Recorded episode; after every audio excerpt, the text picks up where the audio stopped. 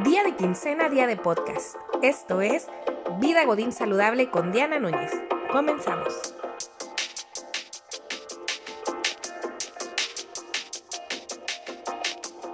Episodio número 2, N035, desde mi punto de vista.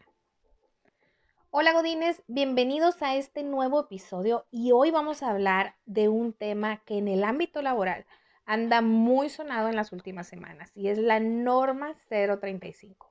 Para los que no saben lo que es la norma 035 o la N035, es una norma que obliga a las empresas a detectar y prevenir los riesgos psicosociales que se pueden presentar en las actividades diarias dentro de una organización y que en caso de incumplimiento de esta norma, las multas, las multas pueden llegar a ser hasta de 500 mil pesos. El tema no es nuevo. De hecho, ya trae un background desde los años 90, pero fue el año pasado que se publicó en el Diario Oficial de la Federación a partir del que a partir del 23 de octubre de 2019 entraría en vigor. Y pues déjame decirte que esta norma ha causado sentimientos encontrados. Por un lado, están los que piensan que no es más que una forma de fomentar, de fomentar las excusas del trabajador y por otro lado, hay quienes aplauden el que por fin se tomen en cuenta, se tome en cuenta la mente como un factor de riesgo y que esto da pie a una evolución en el ámbito laboral. Como en todo, hay cosas que se pueden mejorar en cuanto a la norma, pero el asunto es que ya es una realidad y que se tiene que cumplir. Mi punto de vista desde el área de recursos humanos es que es un arma de dos filos, ya que si los empleados están mal informados de lo que realmente trata la norma, pueden empezar a exigir cosas que no forman parte de la misma. Considero que es un tema importante anunciarla como un gran acontecimiento y no que sea un tema tabú entre los diferentes departamentos. Cabe mencionar que la ley no nos pide sanar a la persona eh, por los traumas que tenga en su historial personal, ¿no? Lo que nos pide, por no decir lo que obliga, es que ayude a identificar, bueno, más bien que identifique los riesgos que se puedan causar al momento de desempeñar sus actividades y prevenir lo que pueda suceder. Es decir, si hay un trabajador al cual identificamos que sufre de estrés y lo apoyamos enviándolo, enviándolo al psicólogo, poniéndole musiquita, dándole masajito en los pies y todo eso, pues esta persona al final, y pero esta persona al final no reduce su estrés, aún así nosotros estamos cumpliendo la norma. Es ahí donde creo que está el problema. No en que no mejore, sino en que va a faltar, no va a faltar la empresa viva que cree que con un cursito sin chiste ya esté cumpliendo la norma. En vez de verla como una manera de mejorar el ambiente laboral y realmente hacer un escaneo para identificar las cosas que puedan mejorar.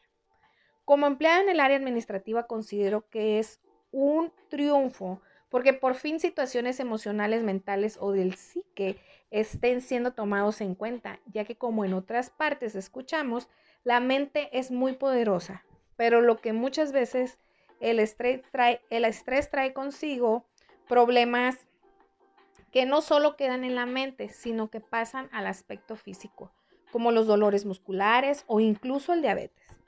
Por lo que espero que las empresas tomen esta normativa como una oportunidad de implementar todo aquello que muchas veces no implementaban por ser una inversión sin retribución, lo cual a través del tiempo podrá demostrar que invertir en la felicidad del trabajador es mucho mejor que invertir en nuevo personal a cada rato. Como persona capacitada para brindar servicios a las empresas a mejorar su ambiente laboral, considero que hay mucho que trabajar para empezar y lo más difícil es hacer precisamente un cambio de mentalidad. Que el invertir en un programa para cumplir la norma 035 no sea solamente eso, cumplirla, sino que sea una excusa para buscar implementar cosas nuevas. Hay mucho en el mercado que se puede hacer y el problema es muchas veces que se van por lo más básico, lo más fácil o lo más barato, que no es necesariamente lo mejor.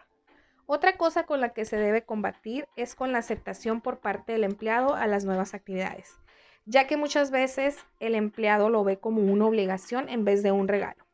Por ejemplo, en mi trabajo, identificaron que varios tenemos áreas de oportunidad al momento de hablar el inglés. Se optó por pagarnos cursos de inglés que se dan en las instalaciones en nuestro ambiente laboral, en nuestro horario laboral. Y adivinen qué, muchos faltan ¿Por qué faltan si están en su horario de trabajo? Me van a decir que se va a caer la empresa si no contestan un correo inmediatamente. Para ser sincera, para mí en ocasiones sí es un pesar el estar en clase porque nunca me ha gustado el hacer tareas.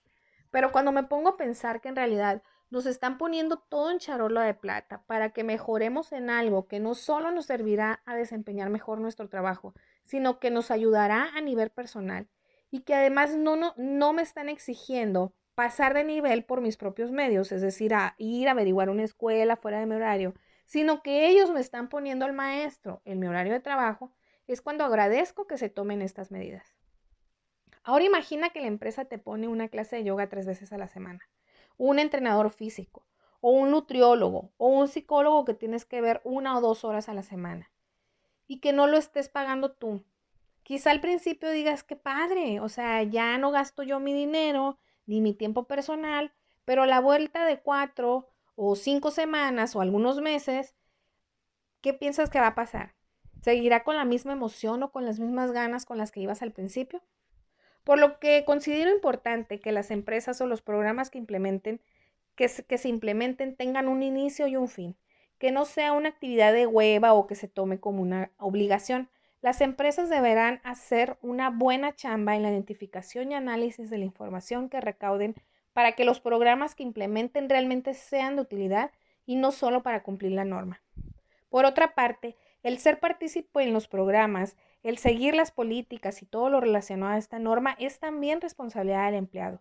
Tú y yo como empleados debemos ver el esfuerzo que se está haciendo para nuestro bien, que no solo es laboral, sino, que también nos servirá a nivel personal.